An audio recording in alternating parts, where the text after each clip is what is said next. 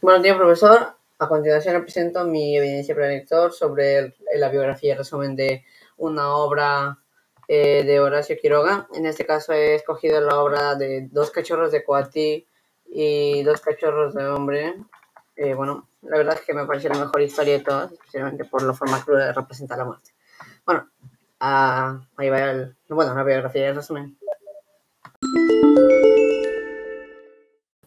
Horacio Silvestre Quiroga Forteza es un escritor uruguayo que nació en la ciudad de Salto el 31 de diciembre de 1878. Por si me olvidé de decirlo, el Salto está en Uruguay. Sus obras se caracterizan por tener un ambiente crudo a la hora de representar temas muy sensibles que normalmente se tomarían con un poco más de delicadeza, ¿sabes? Con la muerte o, bueno, el suicidio, en este caso. Bueno, haciéndolas destacar del montón por ese pequeño detalle. Bueno, fue el cuarto hijo de un matrimonio entre Prudencia Quiroga y Pastora Forteza, los cuales son sus padres, obviamente. Bueno, su padre murió cuando tenía dos meses de edad, ya que se disparó accidentalmente con la escopeta mientras bajaba del barco después de un día de cacería con su amigo. Años después, en 19 en 1891, su madre se volvió a casar, esta vez con Mario Barros, o Barcos, no me acuerdo.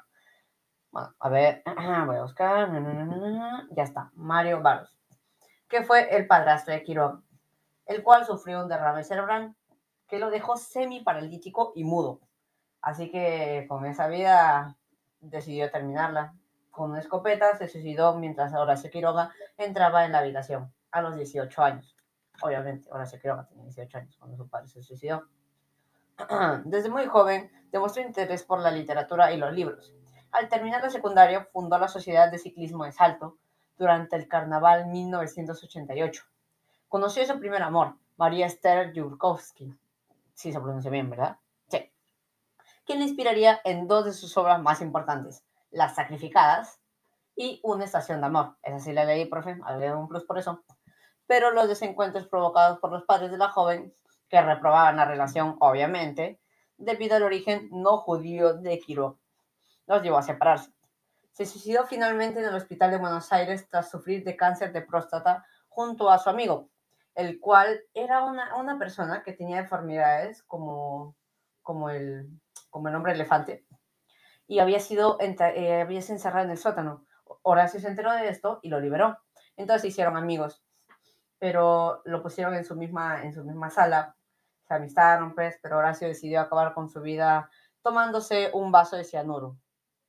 Bueno, gracias. Ahí va la biografía, profe. Bueno, eh, bueno, empezamos con el resumen de la obra, titulada Dos cachorros de Coatí y dos cachorros de hombre. Bueno, la historia comienza presentándonos a tres coatís y su madre. En este caso, los tres coatís son, bueno, los clásicos pequeño, mediano y grande. El grande solo se dedica a comer raíces, o bueno, cascarudos en este caso, que son los insectos esos, como un tipo cucaracha, así. El segundo solo come frutas. Y el tercero solo come huevitos de pajarito, los que van por las ramas. La mamá, antes de dejarlos salir, ya que ya eran suficientemente grandecitos como para buscarse su comida solos, les dice que no vayan al campo, ya que ahí está mucho más campo abierto para que el hombre los atrape y los case. Entonces, el cuatí pequeño salió a buscar comida, al igual que sus otros hermanos, pero no logró encontrar nada. Entonces, tenía mucha hambre al final y escuchó, justo antes de irse de nuevo a su casita, escuchó en el monte, detrás del monte, de hecho, un canto, un canto muy fuerte. Entonces el cuati se dijo, wow, o sea, si es un, pájaro así, entonces debe tener unos huevos gigantescos, ¿no? Qué hambre tengo. Entonces se fue así corriendo y corriendo hasta el monte, pero no, descubrió que esos eran, eran cantos de gallina. Entonces dice, ¿qué son esos? hoy? no puede ser. Esos eran, esos eran cantos de gallina y son, los huevos son pequeños. Mi mamá ya me había hablado de ellos pero cayó en una trampa, o sea, no cayó en una trampa en sí, sino cayó en la tentación, ya que tenía mucha hambre, mucha, pero mucha, pero mucha, tanto, tanto que decidió ir, decidió ir en la noche a, bueno, a comer esos huevos porque tenía mucha hambre y no había pájaros cerca, no sé por qué razón, pero no había pájaros cerca. Entonces cayó la noche. Y entonces el cuati se acercó sigilosamente ahí, boom, con el juego de sigilo, hacia el gallinero. ya cerca del gallinero, saltó la reja y localizó el lugar de las gallinas. Y cuando entonces vio un huevo ahí, para, así no es. Entonces intentó morderlo y cuando le dio un mordisco así, una trampa saltó, así, y le agarró la boca así, y el cuate saltando, ayuda, ayuda, ayuda. Entonces salió eso, alertó al hombre, pero entonces el hombre sale con sus hijos que también se habían despertado porque, porque se habían dormido tarde, porque son unos irresponsables y el hombre no cría bien así. Bueno, eso es Entonces salieron y encontraron al cuati ahí todo herido. Entonces el hombre decidió matarlo, tristemente, pero los hijos, felizmente, decidieron salvarlo y entonces lo adoptaron, lo dejaron en una jaula. Ya en la noche, bueno, más noche de hecho, su mamá se preocupó, entonces salió con sus hermanos a ver cómo estaba. Entonces lo descubrió ahí en la jaula encerrado y estaba muy triste. Entonces le preguntó qué había pasado. Le explicó todo, así todo con lujos y detalles, cómo lo habían, cómo se había, bueno, la habían atrapado gracias a la trampa. Entonces su mamá intentó de todo para sacarlo, así jalando, mordiendo, incluso trajeron una lima, pero no.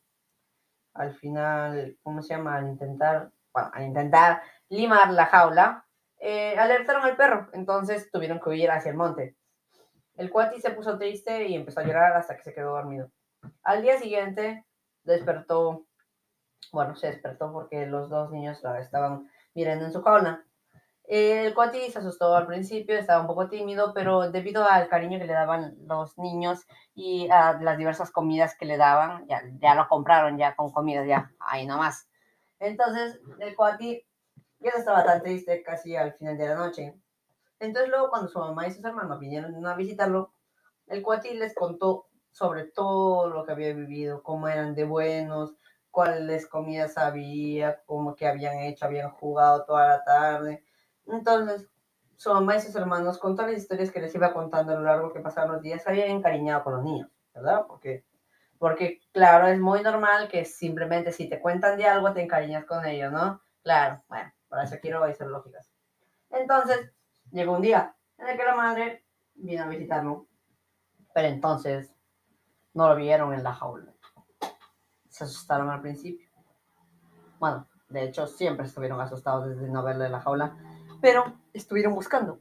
Buscaron y buscaron y buscaron y buscaron y buscaron y buscaron, ¿verdad? Oh, quiero más. Ah, y buscaron.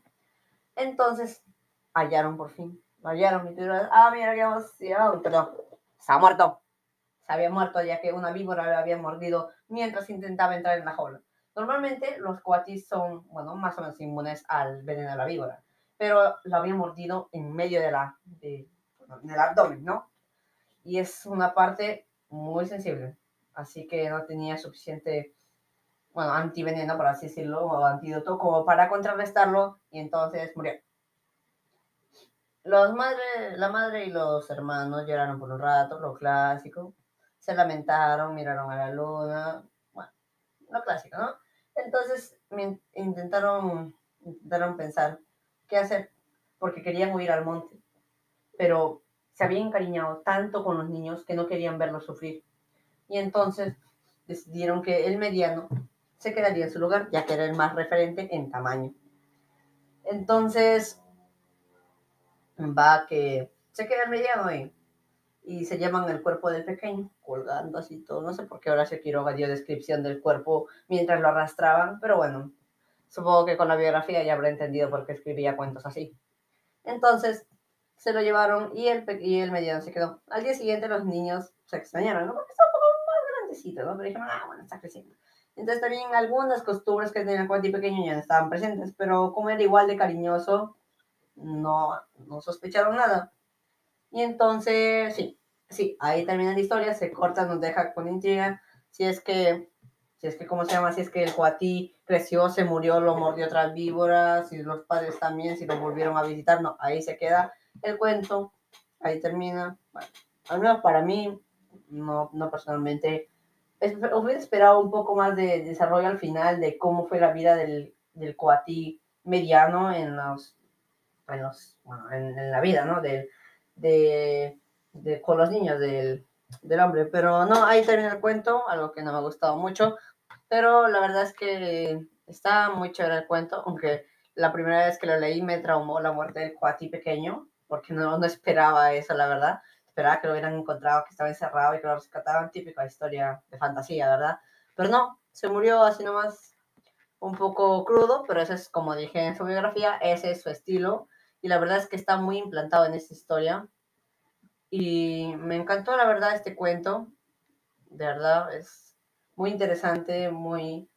La verdad es que no, no sé qué quiere retratar de la sociedad moderna, pero creo que, no sé, tiene que ver algo con el, un, síndrome mental, un problema mental, que es muy difícil, muy difícil de, de, de encontrar, que es el de suplantación, que tú crees que que las personas que están a tu alrededor son dobles, no los ves igual, no los ves como las mismas personas y crees que todo está suplantado y que todo es falso. Entonces, no es tan grave, pero es muy raro. Y yo creo que retrata eso más que nada, y no, profe, no he investigado para Google, yo me enteré así por, por, por cháchara. Entonces, yo creo que esta es una historia muy buena que retracta, bueno, qué sé yo, que retracte, pero sí es que tiene varias críticas sociales a lo largo de que se va desarrollando la, la historia, un poco traumante, la muerte del Coati, pero necesaria para poder terminar la historia con su clásico estilo. Muchas gracias, profe. Que tenga bonitas vacaciones. Por favor, en el portafolio, porque este trabajo me ha costado mucho. Gracias. Espérese, espérese, espérese, espérese, profe. Pero ya sé, ya sé lo que está pensando. La opinión personal tenía que ir, ¿cómo se llama? Eh, bueno, después del, del resumen, ¿no? Pero le podría perdonar ese pequeño error, ¿sabe? Porque, profe, hacer el resumen no me va a agradar mucho, profe. Además que tengo que repetir ese carisma, sea, los chistes son espontáneos, así yo me lo improviso. Entonces es más difícil para mí. Por favor, profe, perdóneme ese pequeño percance que no se va a volver a repetir en trabajos futuros. Además, espero que me hagan una nota extra, porque no dijo que lo hagamos en Anchor y aún así lo hice en Anchor, de modo que me podría dar una nota extra por el esfuerzo que requiere hacerlo en Anchor. Muchas gracias.